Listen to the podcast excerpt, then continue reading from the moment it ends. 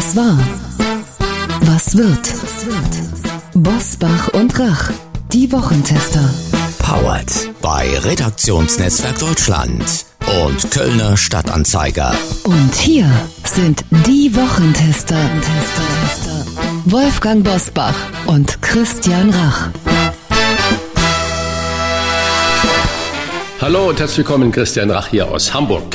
Und ebenfalls ein herzliches Hallo von Wolfgang Bosbach aus Bergisch Gladbach. Seit fünf Wochen führt Wladimir Putin seinen Angriffskrieg gegen die Ukraine und seit einigen Tagen gibt es Hoffnung auf ein bisschen Frieden, wie früher Nicole gesungen hat. Denn Russland verkündete nach Verhandlungen mit der Ukraine die radikale Reduzierung der militärischen Aktivitäten Russlands bei Kiew und Tschernihiv. Ob man diesen Ankündigungen allerdings trauen kann, besprechen wir heute mit einem der erfahrensten Russland-Experten der ARD. Außerdem sprechen wir mit dem wohl populärsten deutschen Philosophen, Bestseller-Autoren und Podcaster an der Seite von Markus Lanz über seine Kritik an deutschen Waffenlieferungen in die Ukraine. Denn er warnt eindringlich, Putins Niveau sollte nicht das unsere sein. Was war, was wird heute mit diesen Themen und Gästen?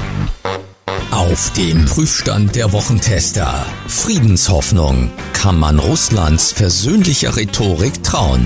Maskenfall. Hat Deutschland ab Sonntag Corona-frei? Schokoladenshitstorm. Wie blutig sind die Geschäfte deutscher Mittelständler? Heute zu Gast bei den Wochentestern. Richard David Precht. Der Philosoph und Publizist spricht mit den Wochentestern über Vernunft im Krieg und sein neues Buch zur Zukunft unserer Arbeit. Udo Lilischkies, der langjährige Moskau-Korrespondent der ARD, hat Wladimir Putin aus nächster Nähe beobachtet. Kann man Russlands Versprechen, die militärischen Mittel radikal zu reduzieren, wirklich trauen? Seine Einschätzung in dieser Folge.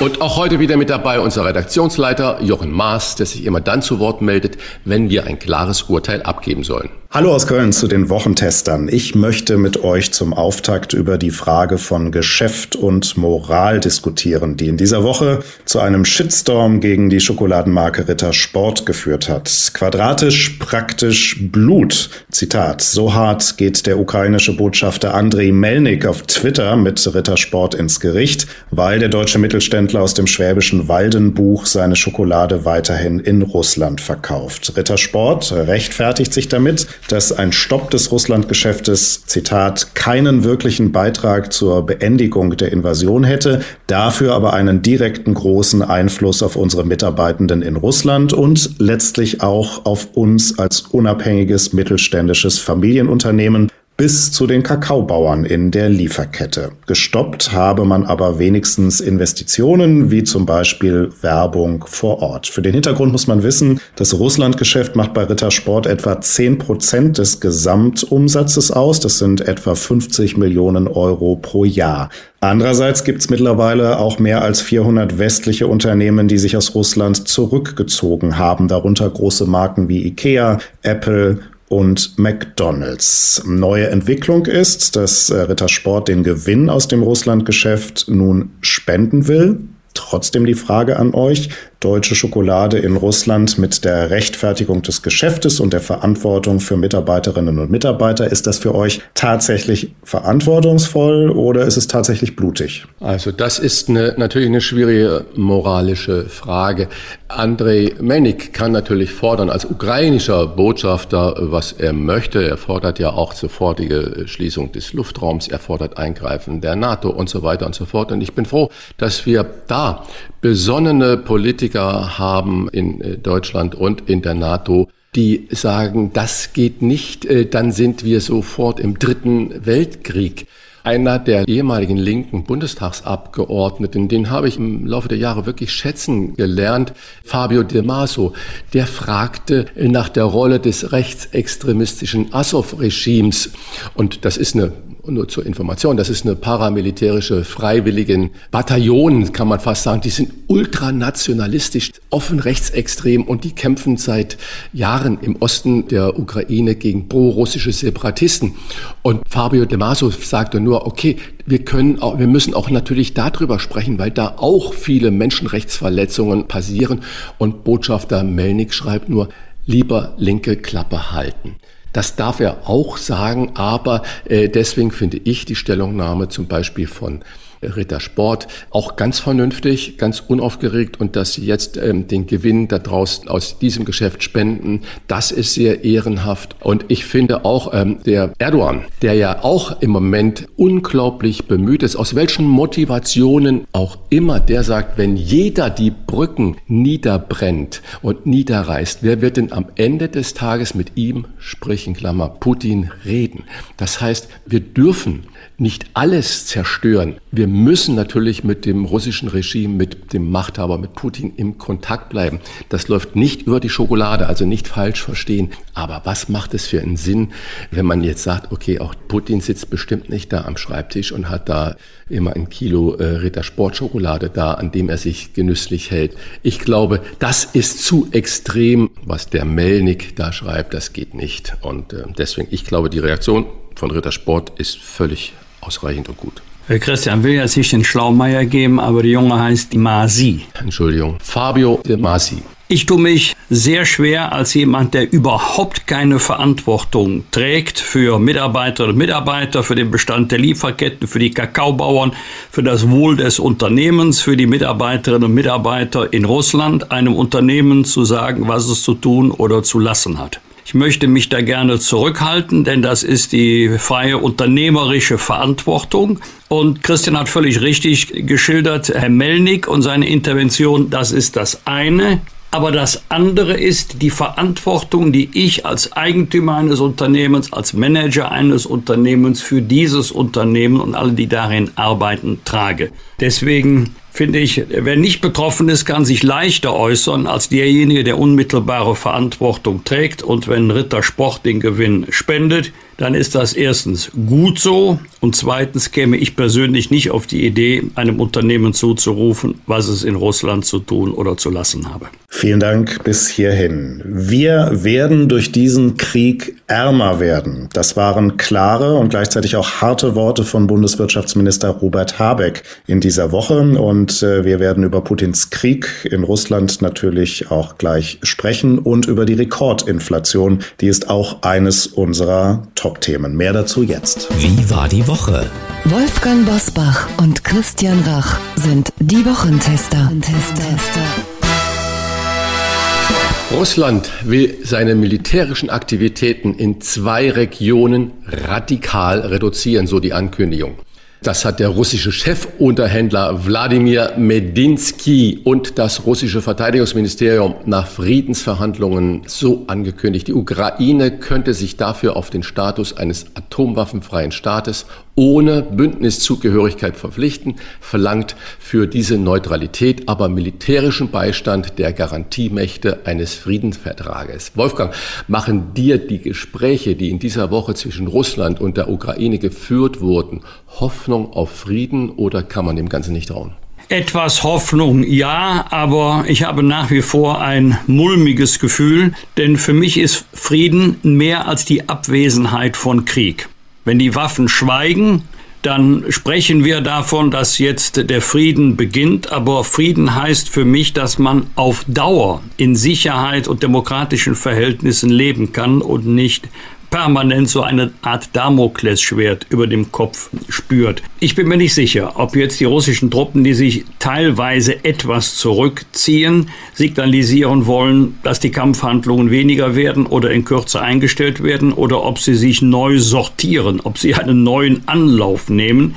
Das werden erst die nächsten Tage zeigen. Aber solange gesprochen, verhandelt wird, solange nach diesen Gesprächen die Verhandlungsführer beider Seiten vor die Kamera treten und sagen, es gibt Bewegung, dann ist das ein gutes Zeichen, aber ich fürchte, wir sind noch lange nicht am Ende. Mit 7,3 Prozent steigt die Inflation in Deutschland auf ein 40-Jahres-Hoch. Die Wirtschaftsweisen haben wegen des Ukraine-Krieges die Wachstumsprognose deutlich nach unten geschraubt. Und Robert Habeck hat die Frühwarnstufe für unsere Gasversorgung ausgerufen. Hintergrund ist, dass Russland mit einem Lieferstopp droht, falls das Erdgas nicht mit Rubel, also der russischen Währung, bezahlt wird. Die EU will auf diese Forderung nicht eingehen. Christian, kommt ein hartes Jahr auf uns zu. Wir müssen nochmal über Melnik sprechen in diesem Zusammenhang. Wir sehen, dass die G7-Staaten, die gesamte EU Russland ein klares Signal gesendet hat, dass äh, die Gaslieferungen nicht in Rubel äh, bezahlt werden. Und man höre und staune, Putin hat von sich aus unseren Bundeskanzler Olaf Scholz angerufen und hat gesagt, dass das zwar irgendwie an ein Gesetz umgesetzt werden soll, aber im Moment noch nicht in Frage kommt und die Lieferungen weiter zugesichert und auch gesagt, dass wir weiterhin in Euro bezahlen können. Das heißt, es gibt da etwas Bewegung. Eigentlich müsste ein bisschen Entspannung kommen.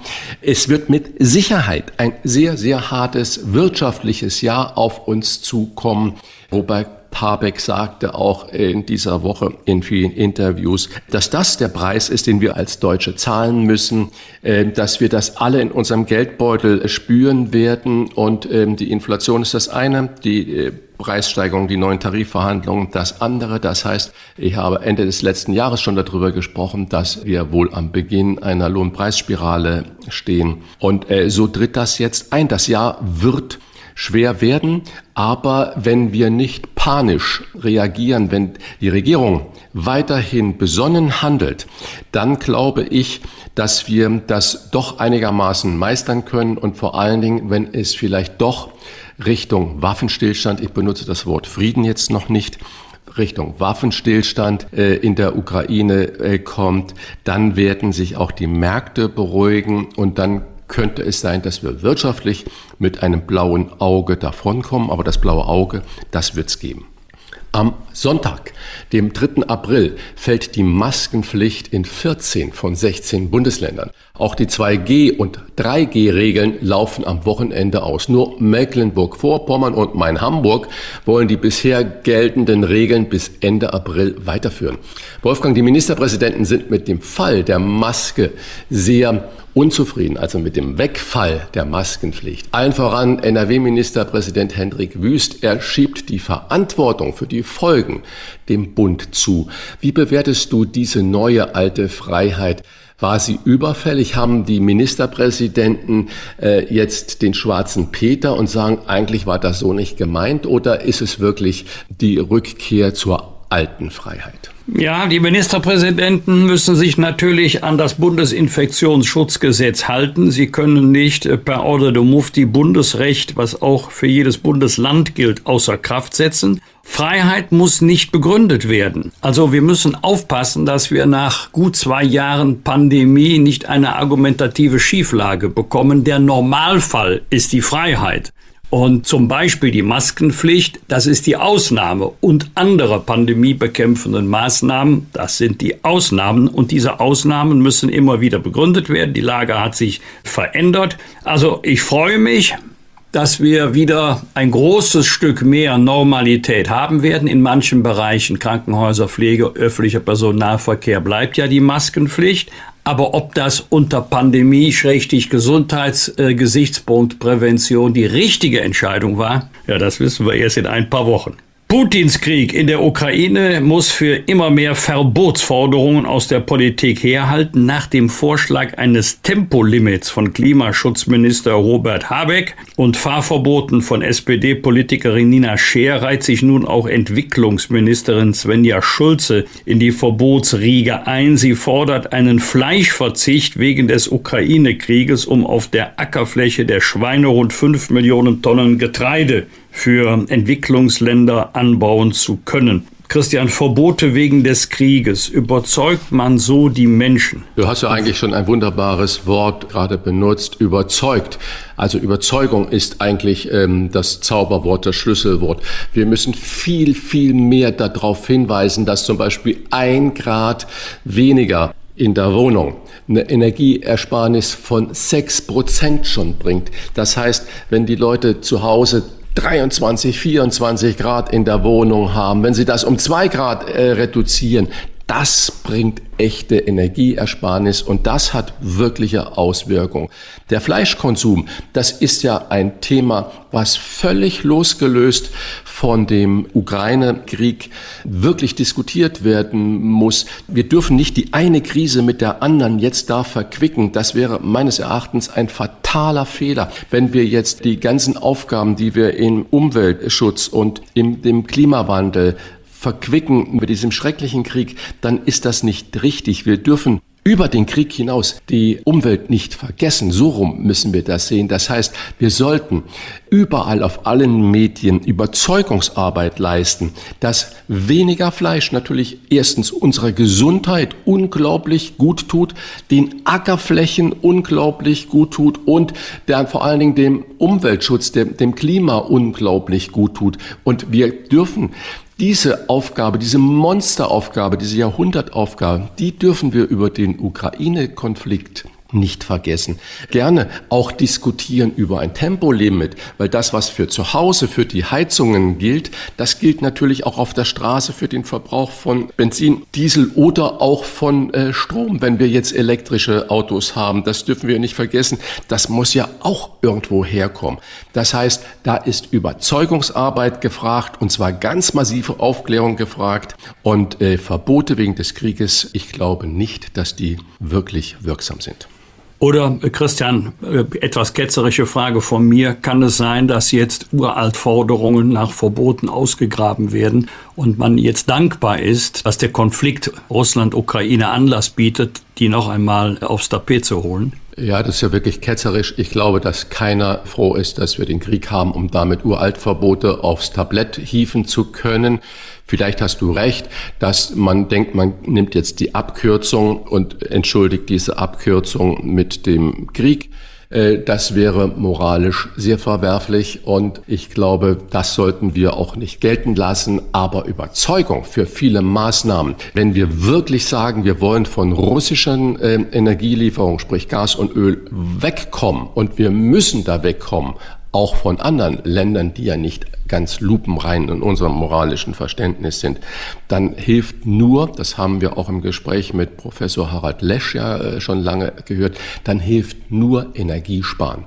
Wir müssen 25 Prozent Energie einsparen, um überhaupt Klimaziele zu realisieren.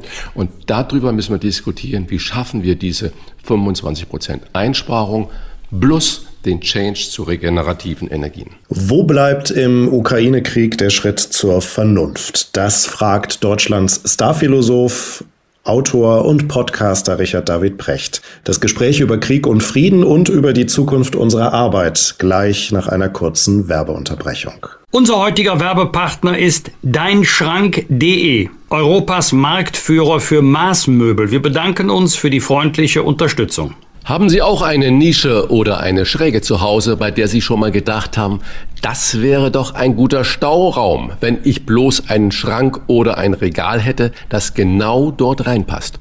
Oder haben Sie bereits ein Möbel, das nicht genau in die Ecke passt und für nervige Schmutzecken sorgt? Solche Ecken kenne auch ich. Da wird dann das Bügelbrett oder der Staubsauger reingequetscht mit deinschrank.de. Müssen Sie solche Kompromisse nicht mehr eingehen, denn Europas Marktführer für Maßmöbel baut Ihnen individuelle Möbel für jede Raumsituation millimetergenau.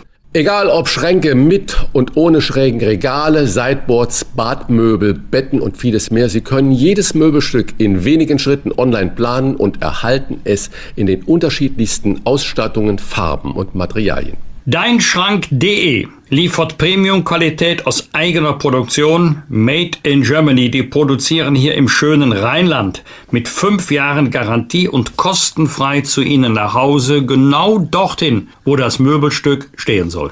Wenn ich selbst planen und messen möchte, es ist auch ein Aufmaßservice und eine Beratung vor Ort und online möglich. Stellen Sie deinschrank.de doch mal auf die Probe.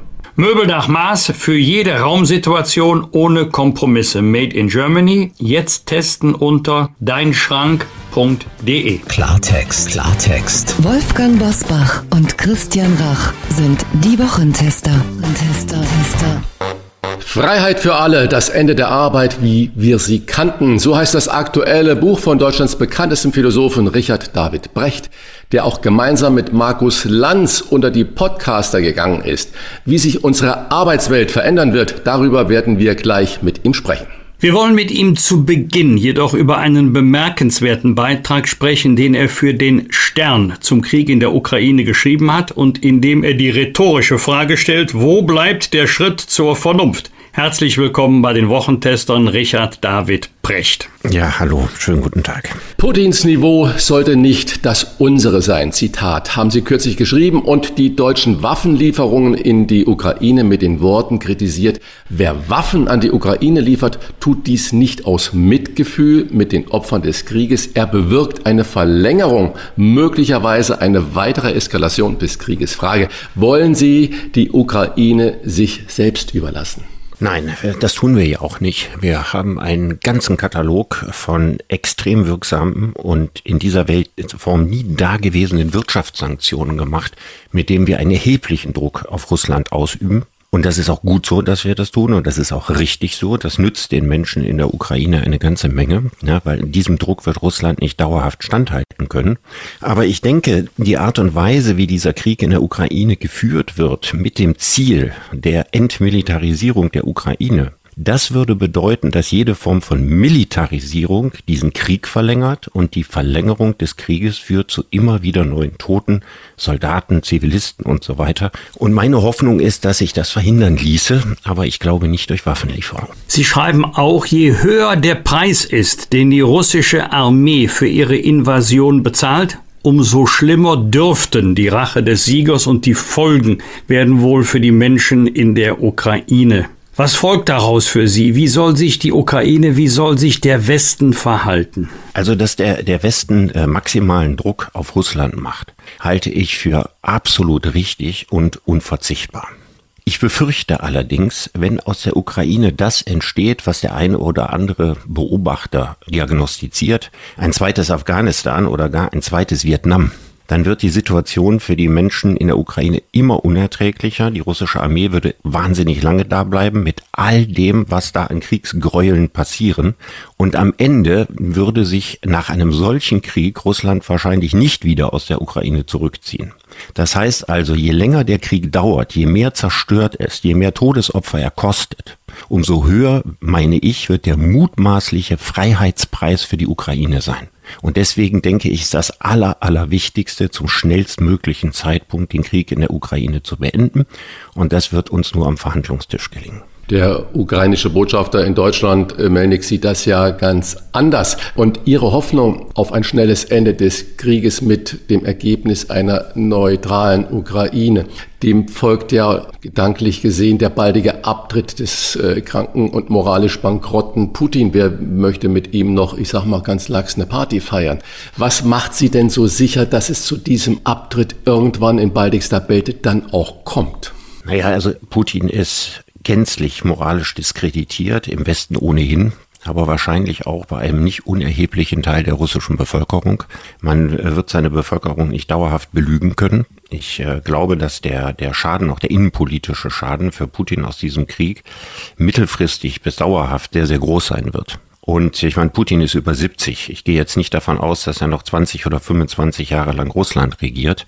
Und was mir wichtig war, und das habe ich auch in dem Essay gesagt, wir müssen uns eine Frage stellen, die mir zu kurz kommt. Ich äh, mag das Zitat von Alfred Herrhausen, der mal gesagt hat, die meisten Probleme entstehen dadurch, dass die Dinge nicht gründlich zu Ende gedacht werden. Und ich würde gerne mal wissen, auch von unserer Seite, was ist unser Ziel?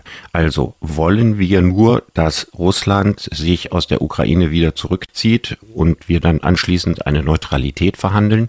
Oder möchte der Westen den Zusammenbruch Russlands? Und ein Zusammenbruch Russlands, der durch die Wirtschaftssanktionen, wenn die lange aufrechterhalten werden, tatsächlich droht mit einer politischen Implosion dieses Landes, ja, dass also quasi alles auseinanderbricht. Wir hatten das ja schon mal, als die Sowjetunion zerfiel, die Jelzin-Jahre. Die halte ich für unfassbar gefährlich. Weil ich denke mir, ein solches Land, das sich eine Atommacht, die sich in Auflösung befindet, ich glaube, das ist das größte Horrorszenario, das wir uns vorstellen. Und deswegen ist es ja für uns wichtig, dass wir uns überlegen, wie kommen wir aus der Nummer wieder raus, ohne dass Russland am Ende zerbricht, abgesehen davon, dass das wahrscheinlich auch 20 bis 50 Millionen Flüchtlinge aus Russland bedeuten würde. Und das ist das, was ich sage, zur Realpolitik zurückgehen, überlegen, was kann man sozusagen maximal für die Ukraine gewinnen, ja, und ich glaube, zum gegenwärtigen Zeitpunkt ist noch zu gewinnen.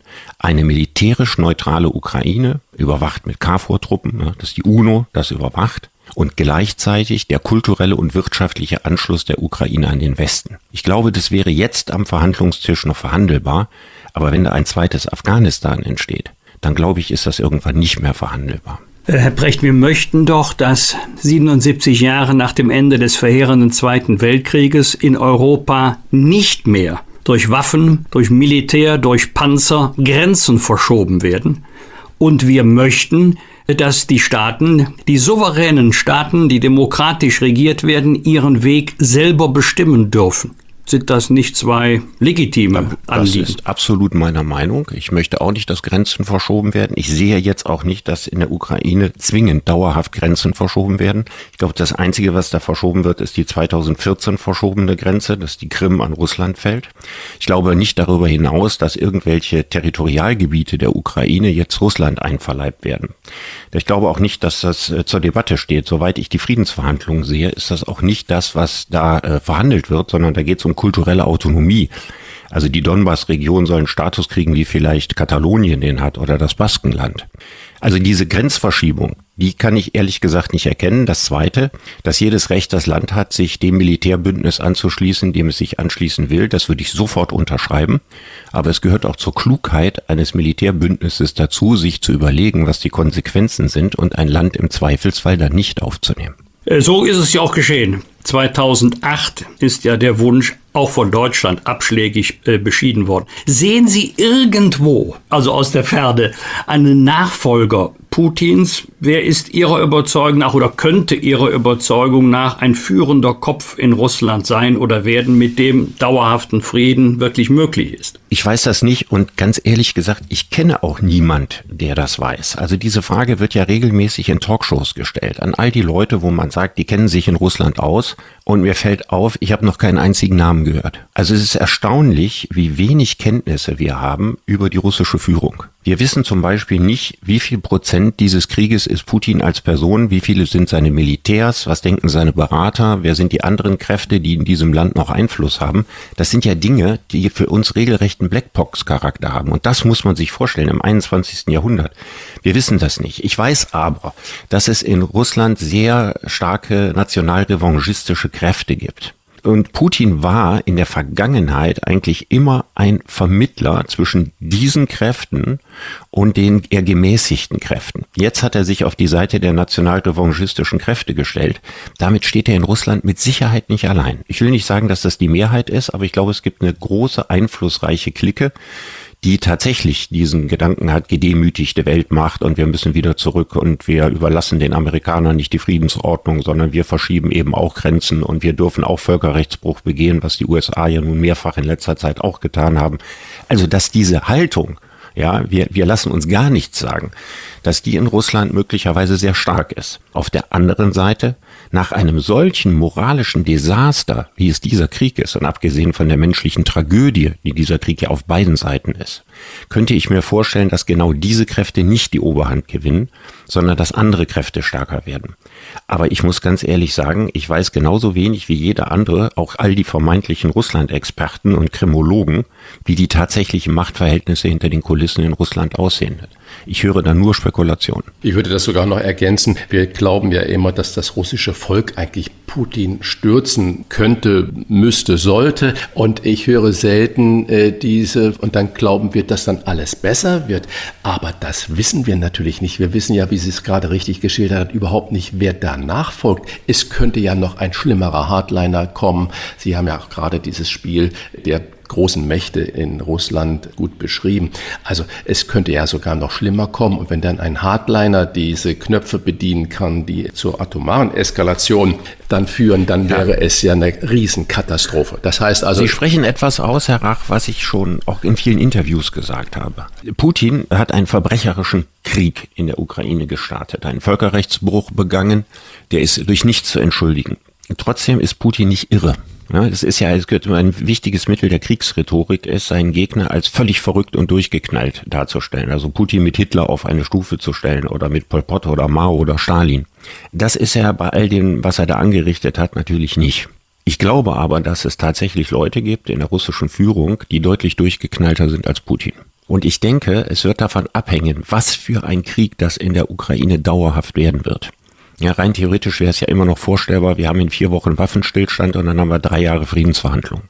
Es kann aber auch sein, dass wir da noch fünf Jahre Krieg haben. Und ich glaube, diese Entwicklung wird einen großen Einfluss darauf haben, wer künftig nach Putin Russland regiert. Das sollten wir auch im Auge behalten. Richtig.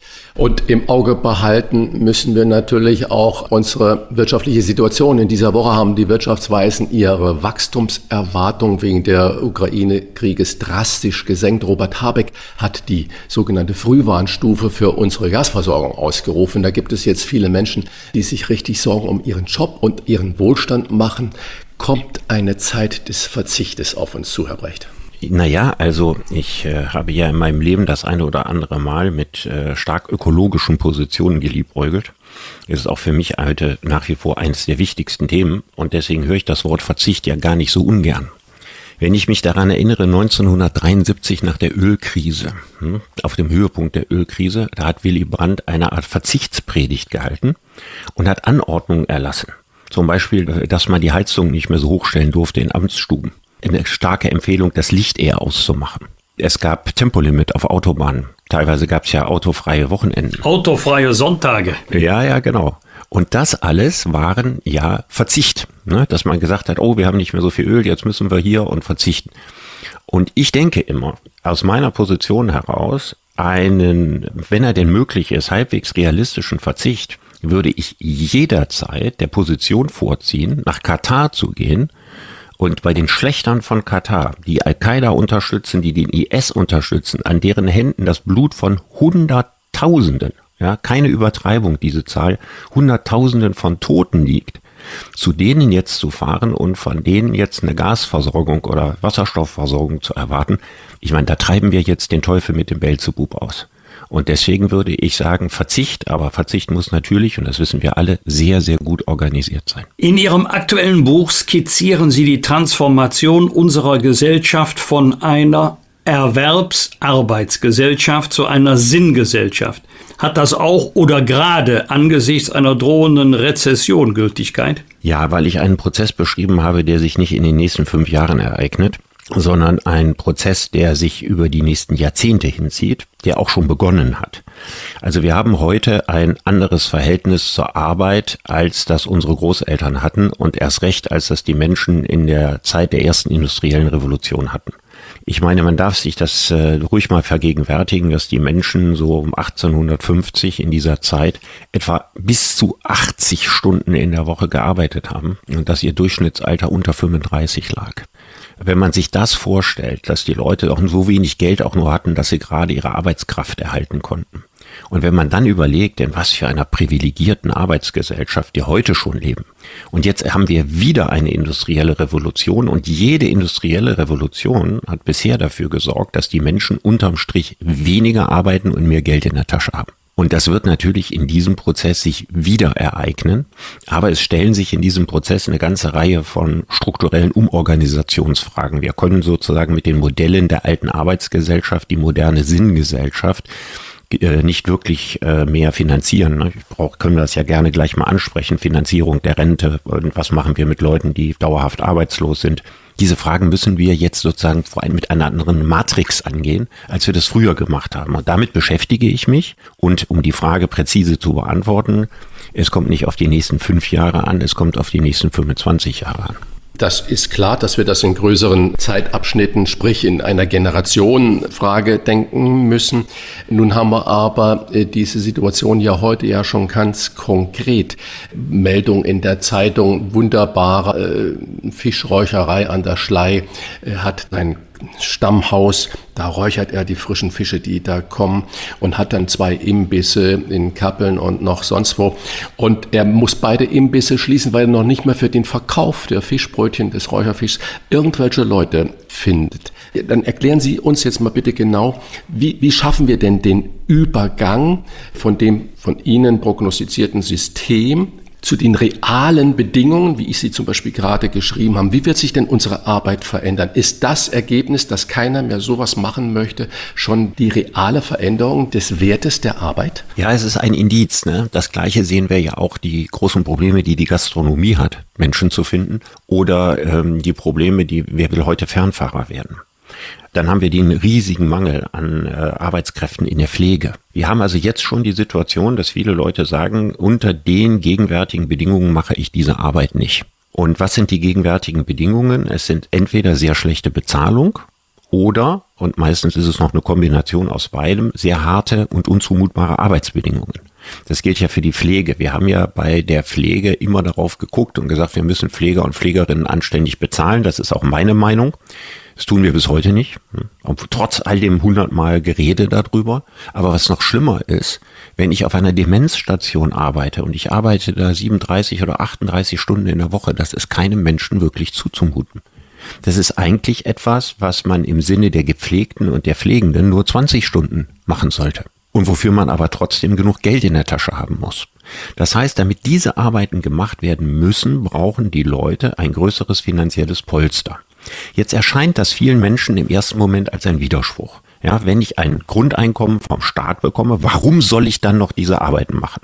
Und meine Erklärung ist, wenn ich das Grundeinkommen habe und ich kann bis 20.000 Euro steuerfrei dazu verdienen und das Geld auch behalten, dann wird die Arbeitsmoral gegenüber dem absurden Hartz-IV-System, was wir jetzt haben, wo ein Hartz-IV-Empfänger, wenn er etwas dazu verdient, den allergrößten Teil sowieso wieder an den Staat abdrücken muss deutlich gesteigert.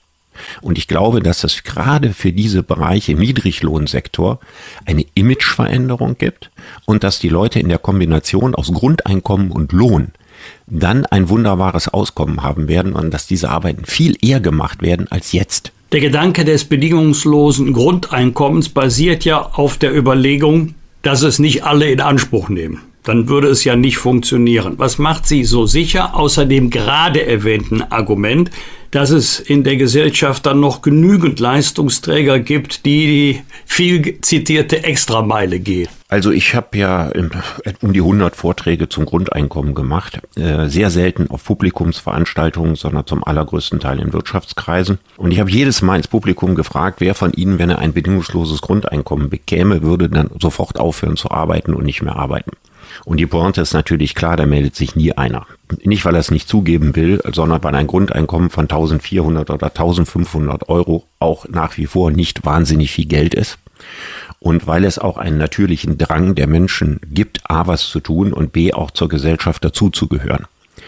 Ich glaube, dass wir einige Menschen in diesem Land haben, die wollen nicht arbeiten. Und davon werden wir auch nicht alle durch ein Grundeinkommen zum Arbeiten bringen. Aber ich glaube, dass die Zahl derjenigen, die nicht arbeiten wollen, wenn sie ein Grundeinkommen bekommen, dass die nicht signifikant steigt, sondern dass sie tendenziell sinkt, weil die Zuverdienstmöglichkeiten in meinem System deutlich besser sind. Wenn ich das jetzt aber nochmal so ernst nehme, 1500 oder 400, ist ja ganz egal, ähm, und 20.000 äh, steuerfrei on top, dann ist das ja schon ein erklägliches Nettoauskommen.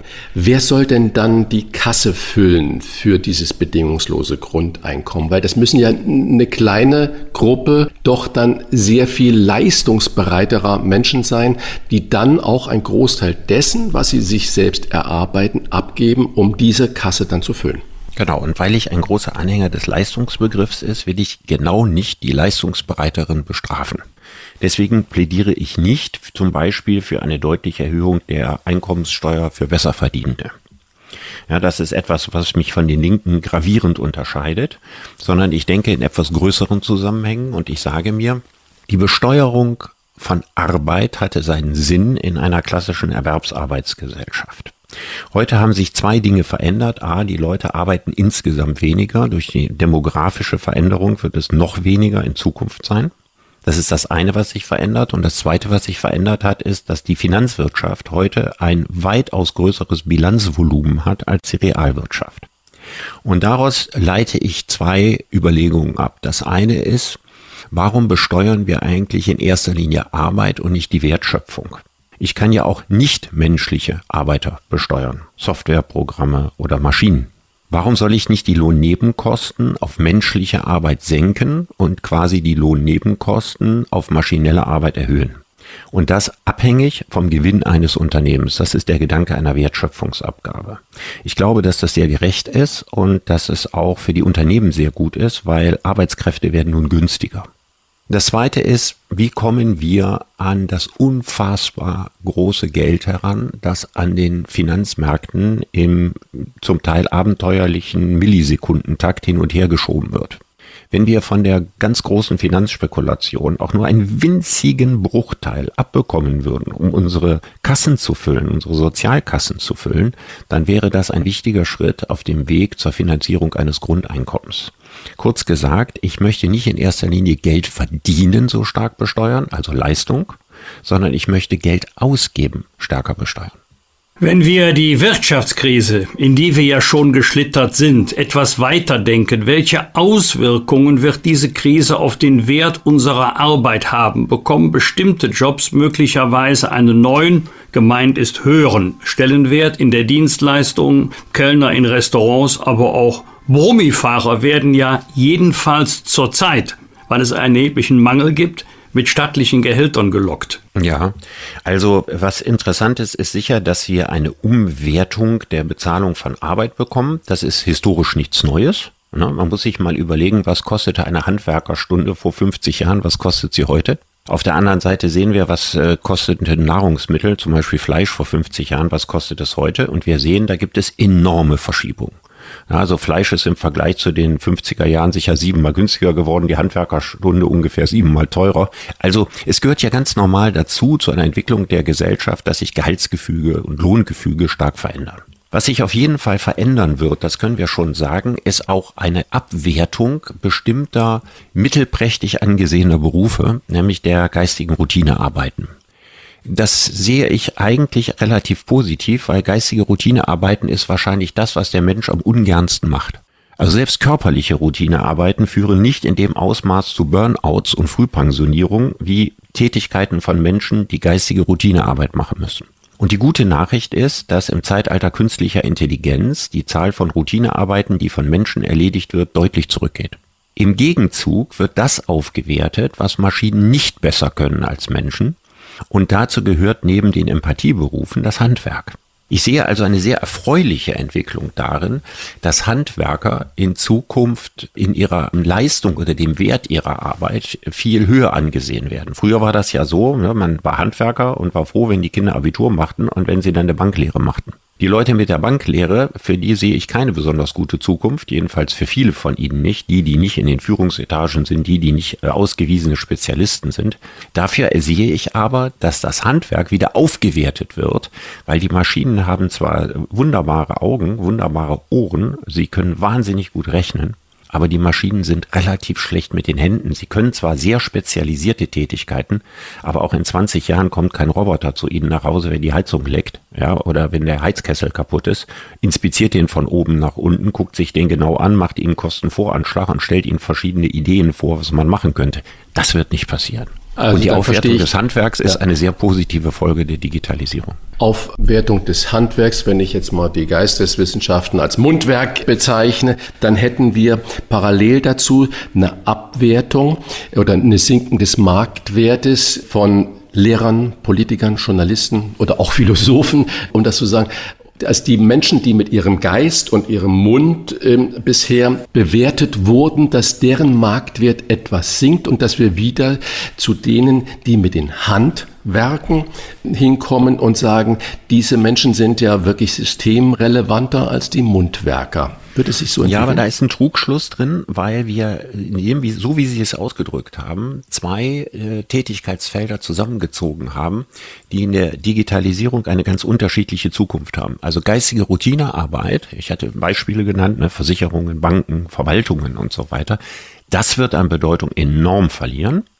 Aber alle jene Bereiche, Sie haben zum Beispiel Lehrer angesprochen, ja, auch Philosophen, wenn sie Hochschullehrer sind, die Empathie zeigen bei dem, was sie machen. Ne? Ein guter Pädagoge ist ja massiv durch Empathie gekennzeichnet. Ein Pfleger, eine Pflegerin ist durch Empathie gekennzeichnet. Ein Arzt, äh, ein, ein, ein Life- und Health-Coach, all diese Fitness-, Lebensberater, Yoga-Lehrer und, und, und. Alles das, wo Empathie, jene Fähigkeit, die Roboter auch in 50 Jahren nur simulieren können, aber nicht selber haben, gefragt ist, sind ebenfalls Gewinner der digitalen Revolution.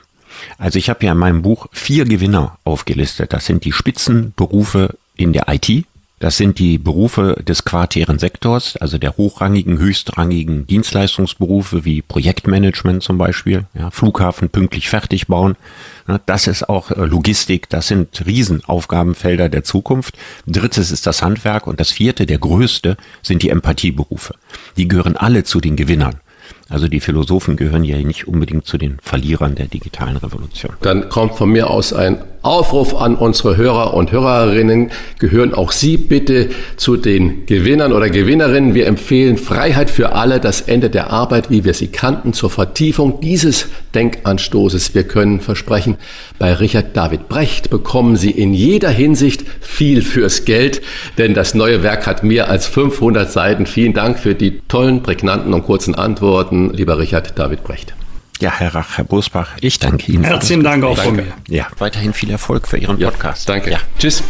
Russische Gaslieferungen ins Ausland müssen nach den Worten von Präsident Wladimir Putin ab 1. April in Rubel gezahlt werden. Das Staatsoberhaupt erklärte am Donnerstag, er habe ein entsprechendes Dekret unterzeichnet. Ob das auch für Deutschland gilt, ist derzeit nicht ganz klar. Eigentlich hat Bundeskanzler Olaf Scholz eine Zusage von Putin, dass die Verträge für europäische Gaskunden weiterhin in Euro gelten. Aber das muss bei Putin nichts bedeuten. Warum Wladimir Putin das eine sagt und dann doch das andere tut, das erklärt uns jetzt ein echter Russlandkenner der ARD. Fragen wir doch, fragen wir doch. Wolfgang Bosbach und Christian Rach sind die Wochentester. Tester, Tester. Im Schatten des Kreml unterwegs in Putins Russland, so heißt sein Buch. Er kennt das Russland unter Wladimir Putin so gut wie kaum jemand sonst. Denn er berichtete jahrelang für die ARD aus Russland und war zuletzt Studioleiter in Moskau.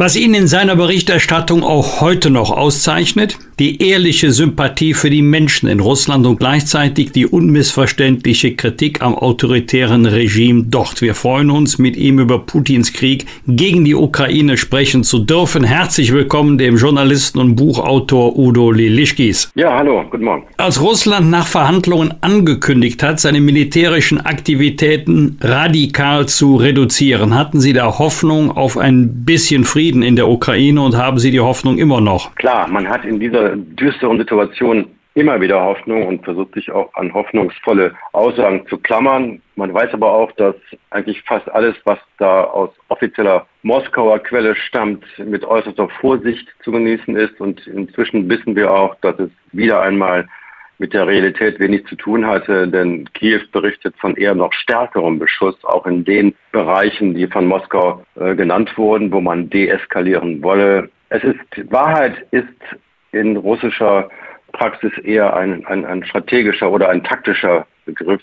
Äh, man muss einfach bei allem, was gesagt wird, immer davon ausgehen, dass das Gegenteil genauso wahrscheinlich sein kann. Meinen Sie damit auch, dass so ein Anruf von Putin bei unserem Bundeskanzler Olaf Scholz und sagt, Mensch, lieber Olaf, du brauchst ja gar keine Sorgen machen, ihr dürft auch weiterhin in Euro bezahlen und wir liefern euch Gas. Wie ernst nehmen Sie diese versöhnliche Rhetorik Russlands? Nein, das ist ja keine persönliche Rhetorik, sondern das ist äh, das Resultat eines schlechten Bluffs, wenn man so will. Und es zeigt ganz deutlich, man hatte gehofft, dass zumindest einige Europäer einknicken und in der Tat zähneknirschend in Rubeln bezahlen.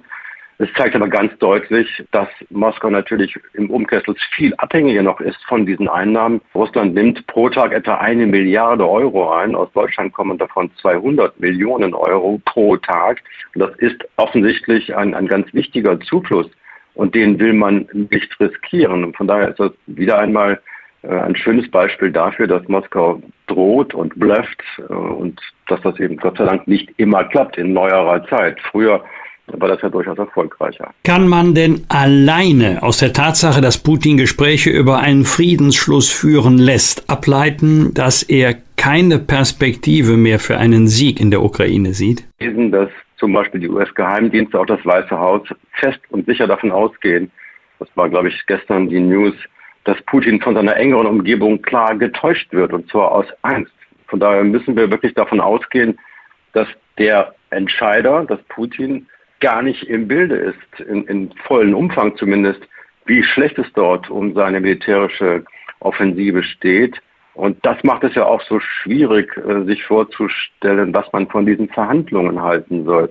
Volodymyr Zelensky selbst, der äh, ukrainische Präsident, äh, sieht da keine Chance auf einen Durchbruch im Augenblick. Aber es ist dann auch interessant, einfach zu beobachten. Kiew hat, das wissen Sie, Neutralität angeboten, aber unter der Prämisse, äh, dass der, dieser Status dann garantiert wird von großen Staaten, Russland, Großbritannien, China, USA, Frankreich, Deutschland, Kanada, Italien und noch ein paar mehr.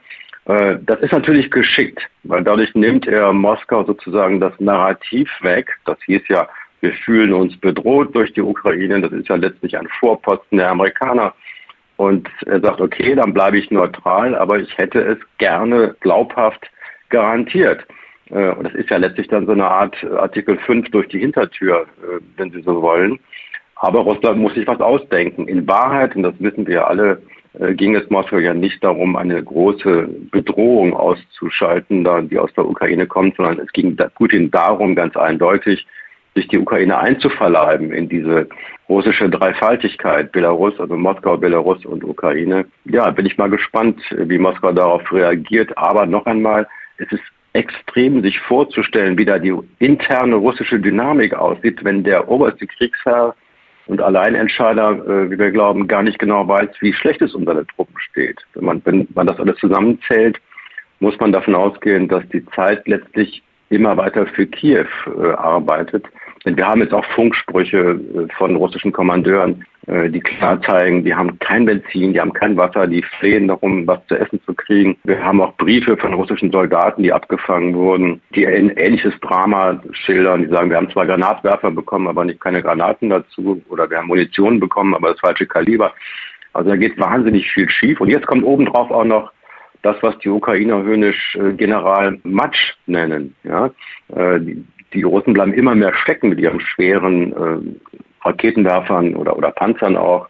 Also kurzum, der Krieg hat eine Dynamik im Augenblick, so scheint es, ohne dass man die einzelnen Details jederzeit verifizieren kann, das wissen wir beide, dass das ganze Ding sehr in Stocken gerät. Wenn wir ja heute in einen Krieg, so schrecklich das, wenn man das ausspricht, klingt, betrachten, dann ist es ja nicht nur das Militärische, sondern ein Krieg ist ja auch immer die Deutungshoheit und auch die kommunikative Deutungshoheit. Und Sie haben das gerade beschrieben, da werden äh, Funksprüche abgefangen, Briefe abgefangen, die eigentlich dann uns zeigen, wie demoralisiert die russische Armee ist. Und gleichzeitig wird behauptet, dass äh, Putin so weit abgeschirmt wird, dass er er all diese Dinge unter Umständen gar nicht realisiert, gar nicht weiß oder gar nicht schwarz auf weiß auf seinem Tisch haben lässt. Und nun meine Frage, wenn dem so ist, wird sich denn Putin einen Rückzug überhaupt leisten können in einem System, das so ausschließlich auf die Macht des Autokraten setzt? Ja, das ist die bange Frage, die wir uns ja alle stellen. Ähm, die wurde immer mit einer Off-Ramp charakterisiert. Also welchen halbwegs gesichtswahrenden Rückzug äh, könnte es denn überhaupt geben für Putin, äh, damit er seine Macht nicht verliert? Eins ist klar, wenn das Ganze ein offensichtlicher, dramatischer Flop wird und wenn seine Armee sich wirklich unverrichteter Dinge zurückziehen muss, ohne dass er etwas vorzeigen kann, ist das für ihn absolut gefährlich. Das, das bedroht seine Macht und vielleicht sogar seine Gesundheit. Äh, und das ist das, was der ganzen Situation ja eine so dramatische Note verleiht. Man weiß nicht, wie dieser Mann, der offenbar ja sehr, sehr isoliert ist, da passen alle Beschreibungen aus russischen und anderen Quellen zusammen, äh, wie der reagiert letztendlich, wenn er merkt, ach du je, jetzt ist wirklich vorbei mit, mit meiner äh, gloriosen Einverleihung der Ukraine. Das Fragezeichen kann ich Ihnen leider auch nicht auflösen, weil das spielt sich in dem Kopf eines weit entfernten Menschen ab. Äh, und gibt der ganzen Sache auch eine wirklich ziemlich dramatische Note, wie ich finde. Wäre Ihrer Einschätzung nach eine militärische Niederlage in der Ukraine für Putin das Ende? Es wird immer angenommen von auch dort deutlich klügeren Kommentatoren und Beobachtern und ich kann mir das gut vorstellen, weil darauf baut ja sein ganzes Machtsystem auf. Er ist der Mann, der Russland zur alten Größe, zur Supermacht, zum Imperium zurückführt. Darum folgen ihm die Leute, das glauben ihm die Leute. Wenn dieses Narrativ sozusagen krachend in sich zusammenfällt, dann bliebe eigentlich nicht mehr viel über. Es ist ja irre, welcher Personenkult da inzwischen stattfindet. Margarita Simonian, die Chefredakteurin dieser Medienholding, der entscheidenden, sagt ja mal, ohne Putin gibt es kein Russland. Und das sind Sätze, die finden wir am besten natürlich völlig äh, absurd. Aber die resonieren sehr gut in Russland und die sitzen in vielen Köpfen. Und man muss ja einfach auch zur Kenntnis nehmen, das entgegen meiner eigenen Annahme. Ich dachte wirklich, dieser Krieg ist extrem unpopulär und ein Großteil der Bevölkerung wird ihn ablehnen. Nein, was wir erleben müssen, ist ja, dass ein großer Teil der Bevölkerung, wir kennen keine genauen Zahlen, aber ein großer Teil der Bevölkerung dahinter steht und sozusagen verseucht ist von diesem Virus, den Putin da über viele Jahre per Propaganda in die Köpfe der Menschen gepflanzt hat. Das lange gedemütigte Russland wird wieder eine große, stolze Macht und wenn der Westen uns schon nicht äh, bewundert wegen unserer Wirtschaftsleistung oder anderer Tugenden, dann soll er uns zumindest fürchten. Das ist ja fast so gut wie, wie anerkannt zu werden als Gleichberechtigter. Ja. Dieser Virus sitzt sehr, sehr, sehr tief.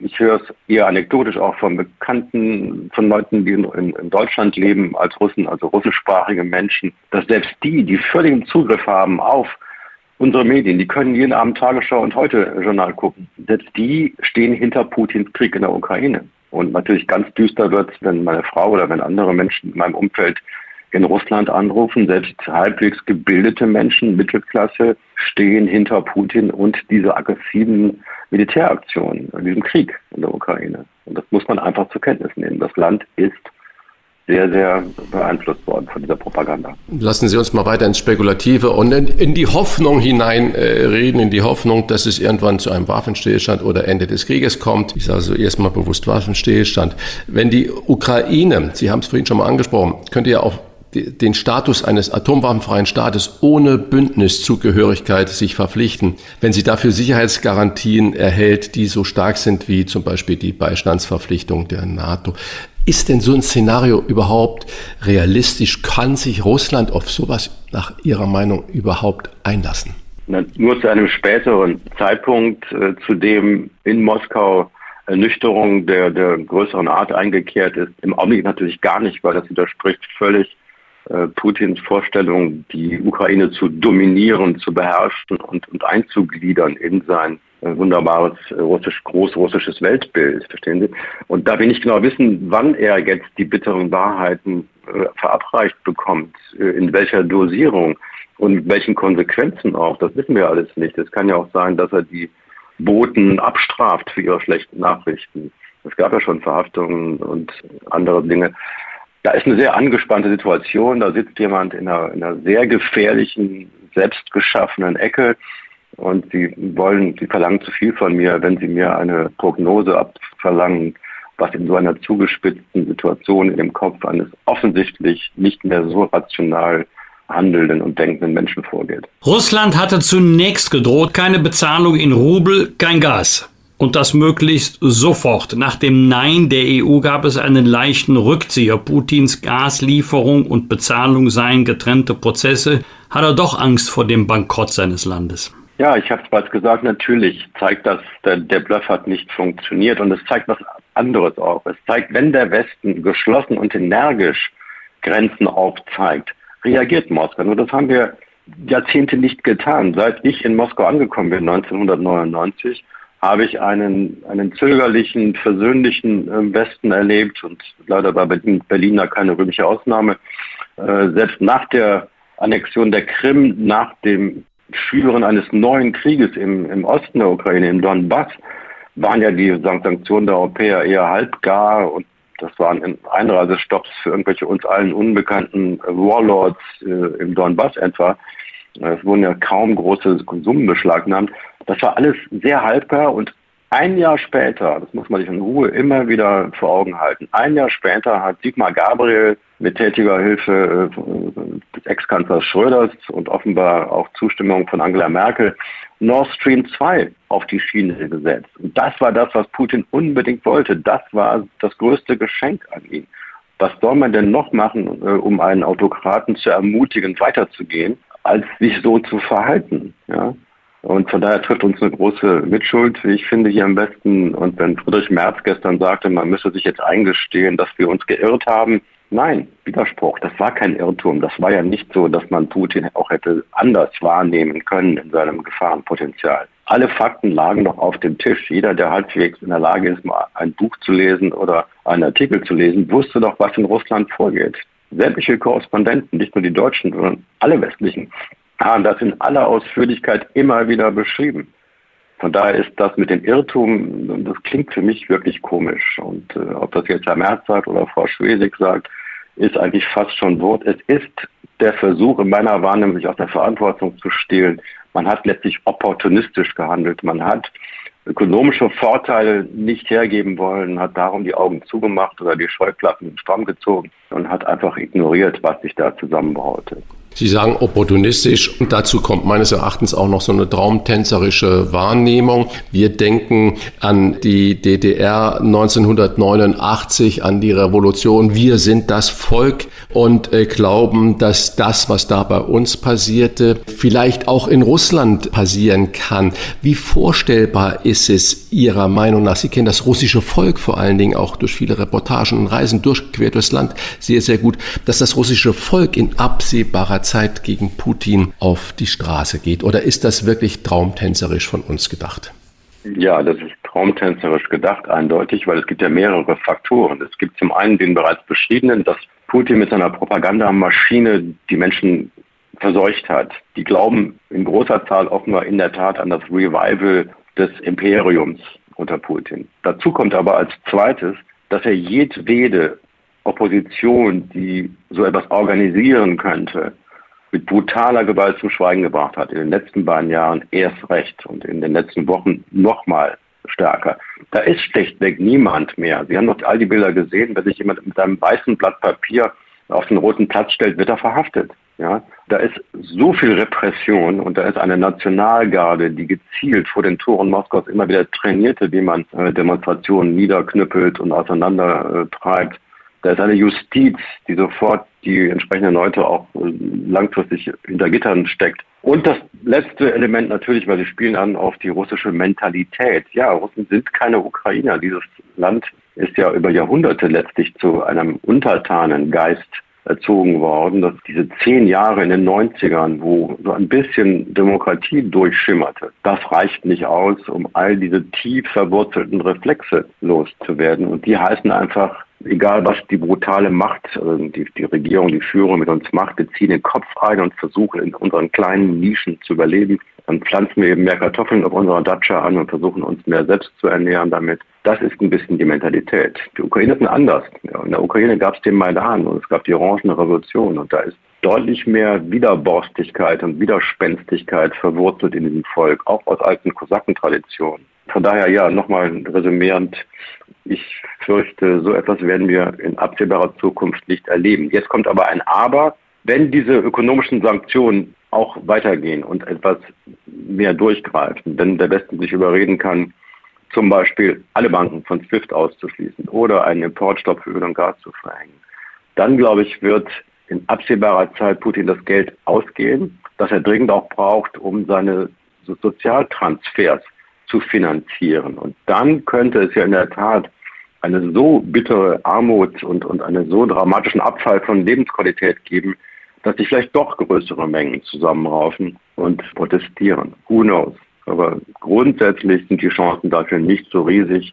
Und auch aus dem Kreise der Eliten, das ist ja eine zweite Spekulation, die wir oft hören, werden denn nicht die Eliten und Putin äh, dann irgendwann versuchen, ihn loszuwerden, weil er ihnen doch so viel Lebensqualität wegnimmt. Grundsätzlich, glaube ich, sind ganz viele aus diesen reichen Eliten sehr, sehr unzufrieden mit dem, was passiert und haben auch gar kein Interesse, da jetzt diese groß russischen äh, Träume so teuer zu bezahlen. Aber Putin hat sich wieder einmal so abgesichert durch einen engen Kordon von Geheimdienst und Militärleuten, vor allem Geheimdienstlern aus dem FSB vor allen Dingen, dass da jeder, der Anzeichen macht, aufzumucken, mit schneller Abstrafung rechnen muss.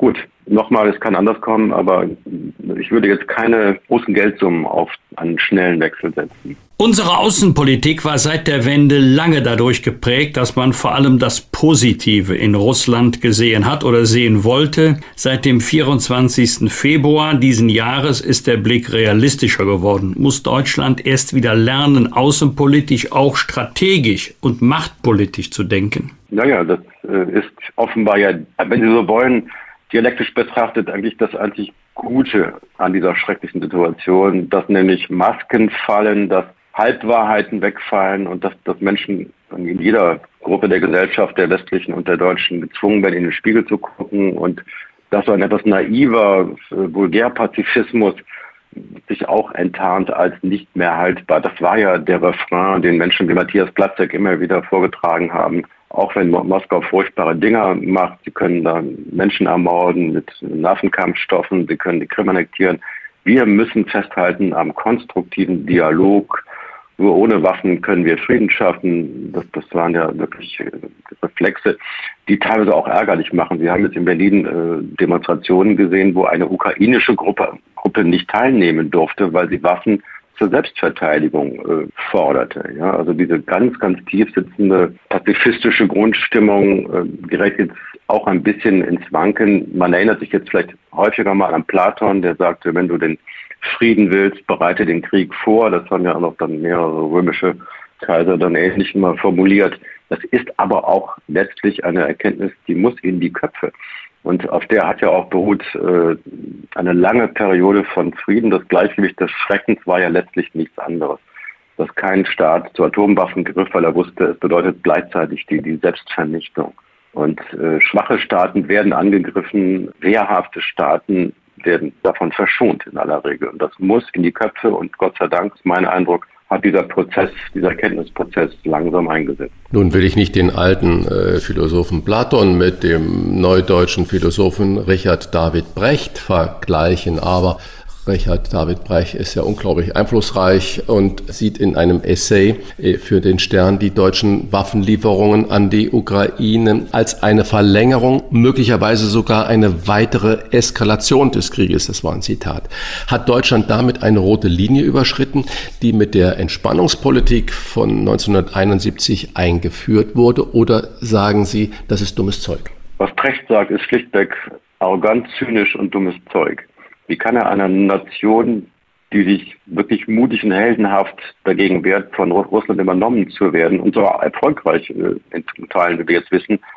einfach vorschlagen, sich doch bitte schön einvernehmen zu lassen, um das Leid abzukürzen. Ich fand das schrecklich.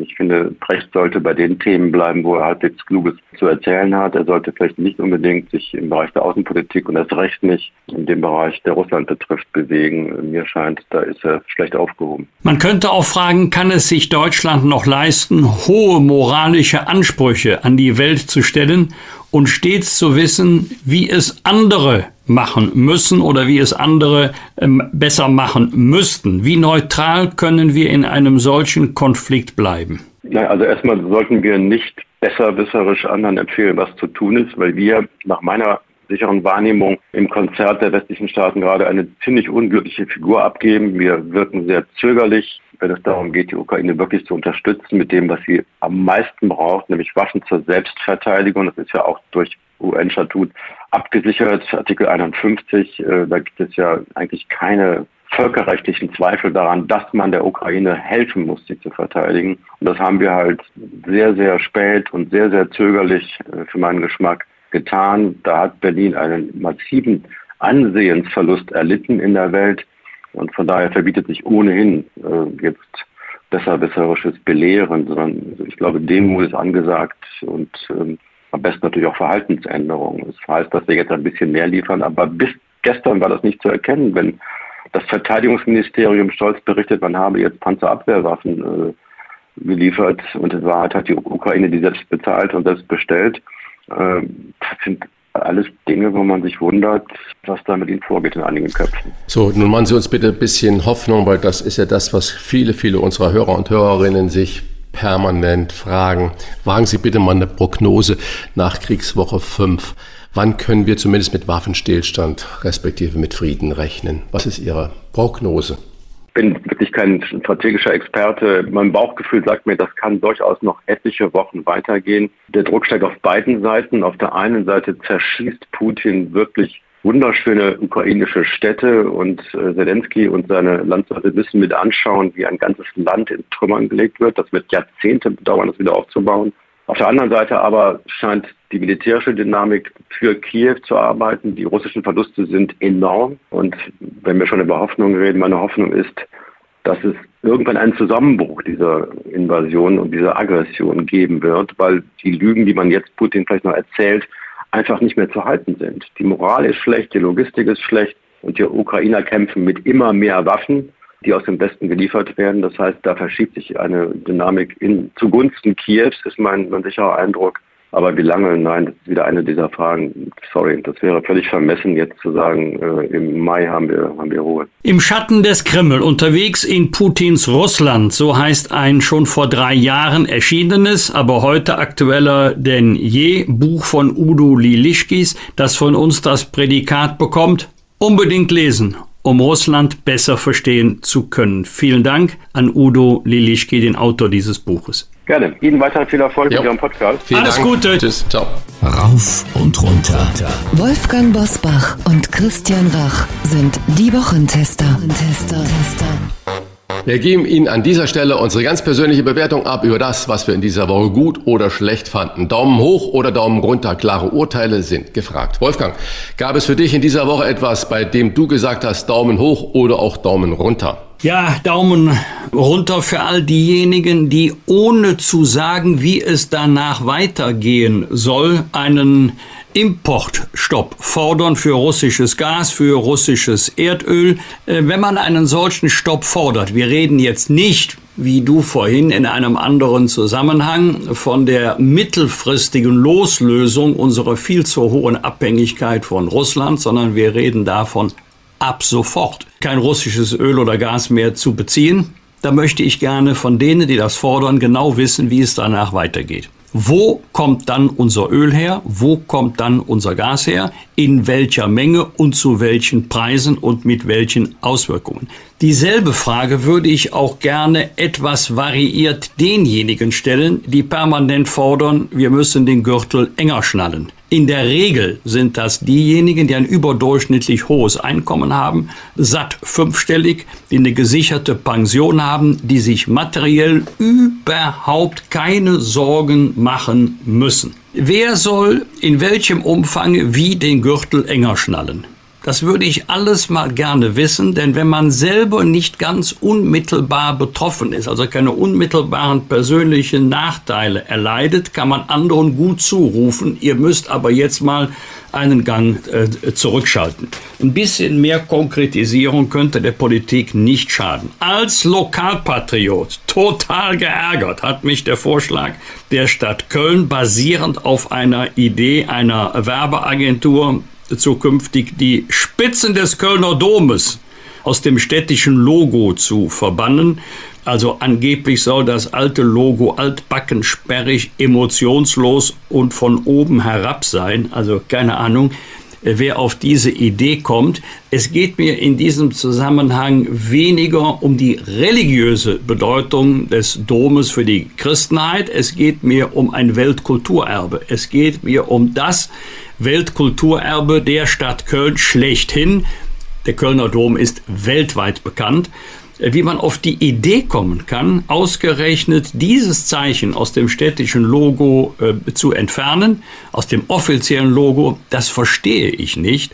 Äh, mir ist auch in diesem Zusammenhang egal, was dann eine Werbeagentur sagt. Ich habe übrigens noch niemanden getroffen, der mir gesagt hat, das wird aber höchste Zeit. Ich habe nur Leute getroffen, die sich darüber geärgert haben, aber weil man sich ja nicht den ganzen Tag ärgern soll und ärgern kann, zum Schluss noch etwas äh, Humorvolles.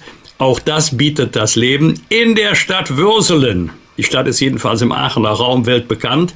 Martin Schulz, der ehemalige Kanzlerkandidat der SPD, war dort vor vielen Jahren Bürgermeister. In dieser Stadt, Würselen, hat ein betrunkener Autofahrer vor wenigen Tagen eine Polizeiwache für ein Hotel gehalten. Der wollte im Hotel einchecken, hat aber die Polizeistation betreten mit fast zwei Promille Blutalkoholgehalt. Die gute Nachricht für ihn, er hat dann tatsächlich die gewünschte Übernachtung bekommen, allerdings in einer Ausnüchterungszelle der Polizei. Aber dass man sich in dieser Form selbst der Polizei stellen kann, da kann ich nur sagen, Hut ab. Ich selber, ich weiß ja nicht, wie es bei dir ist, Christian, aber ich selber hätte mit zwei Promille weder mein Auto gefunden, noch wenn ich es gefunden hätte, den Schlüssel ins Schloss stecken können. Offensichtlich war der Herr Alkohol gewöhnt. Christian, was hat dich in dieser Woche geärgert oder gefreut? Ja, ich mache mal einen Daumen runter. Unsere Aufmerksamkeit ist ja aus vielen Gründen fast nur noch auf die Ukraine gerichtet. Wir haben nichts mehr mit Syrien zu tun, mit dem Libanon im Südjemen äh, passieren schreckliche Dinge und Kim Jong-un will weiter aufrüsten und eine überwältigende Militärmacht aufbauen, die von niemandem gestoppt werden kann. So Kim Jong-un, Zitat, nach diesem weiteren Raketenversuch einer Interkontinentalrakete ließ sich da feiern. Wir dürfen das ebenfalls nicht aus dem Blick verlieren, was da sonst noch überall auf der Welt äh, passiert. Äh, die radikalen Palästinenser fühlen sich wieder aufgerufen, Terrorakte in Israel zu verüben. Und ähm, das heißt, äh, da sind große Dinge, die im Moment absolut aus dem Fokus kommen. Und jemand wie Kim Jong-un hat überhaupt keinen Gegenspieler mehr, der macht und tut, was er will. Und ich habe da keine guten Gefühle bei, wenn ich solche Worte von diesem Diktator da höre. So, genug mit dem Schlechten. Zwei sehr, sehr positive Dinge. Ich habe in der letzten Woche sehr häufig äh, unseren Wirtschaftsminister und Vizekanzler Robert Habeck in vielen Interviews, Statements gesehen. Und dabei ist mir aufgefallen, ihm ist echt anzusehen, wie sehr er mit sich ringt, zweifelt, Entscheidungen begründet, die er sich vermutlich nie hat vorstellen können in seinem grünen Weltbild, die da nicht hineingepasst hat, wie er jetzt von der Realpolitik eingeholt wird und wie er trotzdem dahinter steht und wie er trotzdem besonnen agiert und darüber auch spricht, seine Zweifel kundtut. Aber wenn er entscheidet, dann entscheidet er glasklar. Und äh, er sagt, ich muss auch nicht alles immer öffentlich breit treten und unsere ganzen äh, Maßnahmen. Und ich sage Dankeschön, äh, Robert Habeck, für diese Offenheit, die ein äh, solcher Politiker da an den Tag legt und auch zeigt, dass das kein Zuckerschlecken ist, was diese Damen und Herren da im Moment jeden und jeden Tag Stunde für Stunde neu aufs Tablett bekommen und entscheiden müssen. Das sage ich, das ist moderne Politik. Und das ist moderne Offenheit, die ich äh, nur mit einem großen Applaus begrüßen kann. Und das auch ein großes Applaus gibt es für das sympathische Auftreten unserer Nationalmannschaft nach diesem begeisternden Spiel gegen die Niederlande und nicht jetzt während des Spiels, sondern danach. Wenn man diese Bilder noch gesehen hat, ich bin froh, dass mal keine Werbung dann da lief, sondern dass man die Kamera da drauf gehalten hat. Die Spieler haben sich da umarmt. Die haben sich vorher hart behagt, aber immer fair behagt.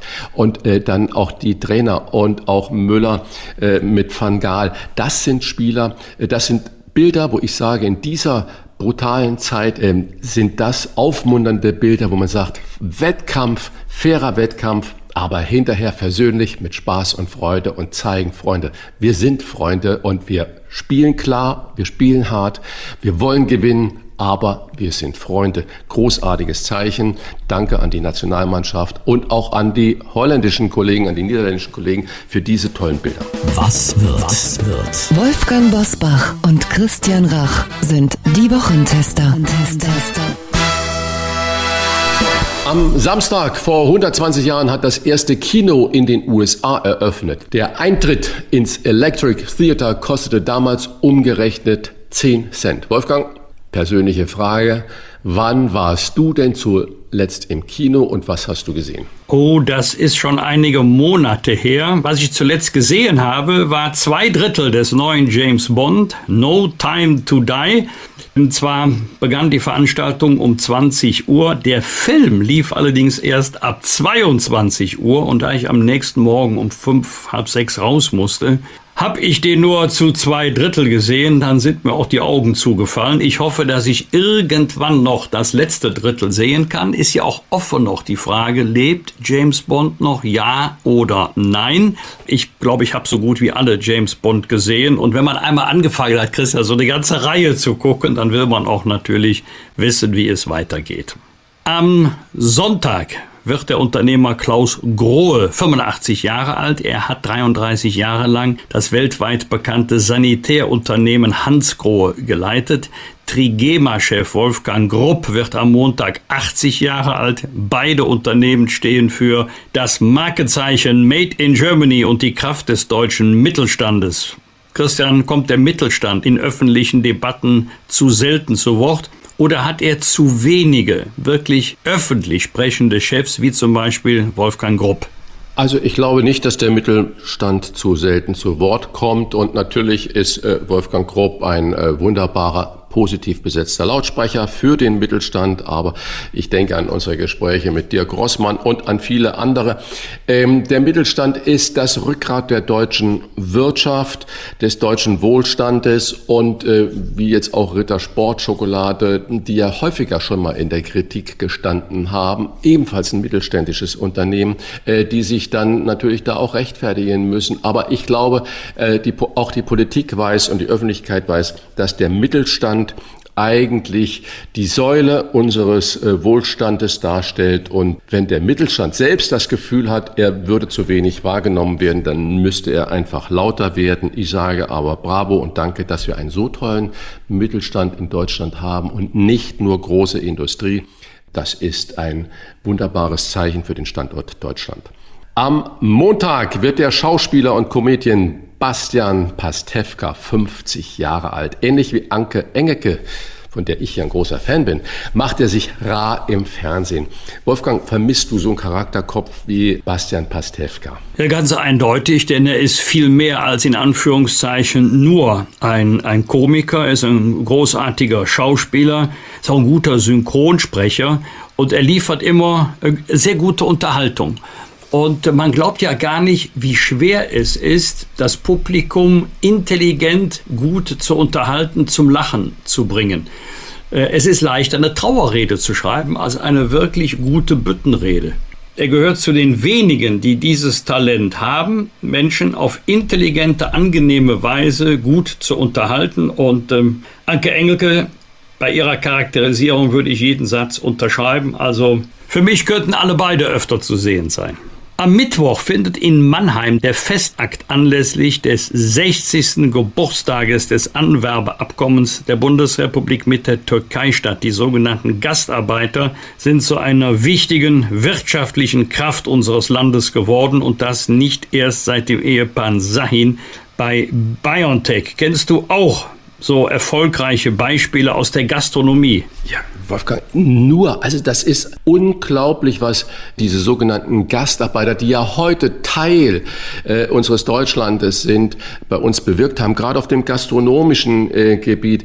Was wären die ganzen Landstriche ohne den Griechen oder ohne das türkische Restaurant oder ohne den Italiener um die Ecke? Sie gehören heute zu unserer Kultur absolut dazu. Wir gehen Spanisch essen, wir gehen Chinesisch essen, äh, wir essen Portugiesisch, natürlich schon beschrieben Italienisch und das ist ganz, ganz wunderbar, dass wir uns da geöffnet haben und dass sich viele dieser ausländischen Mitbürger so wohlfühlen.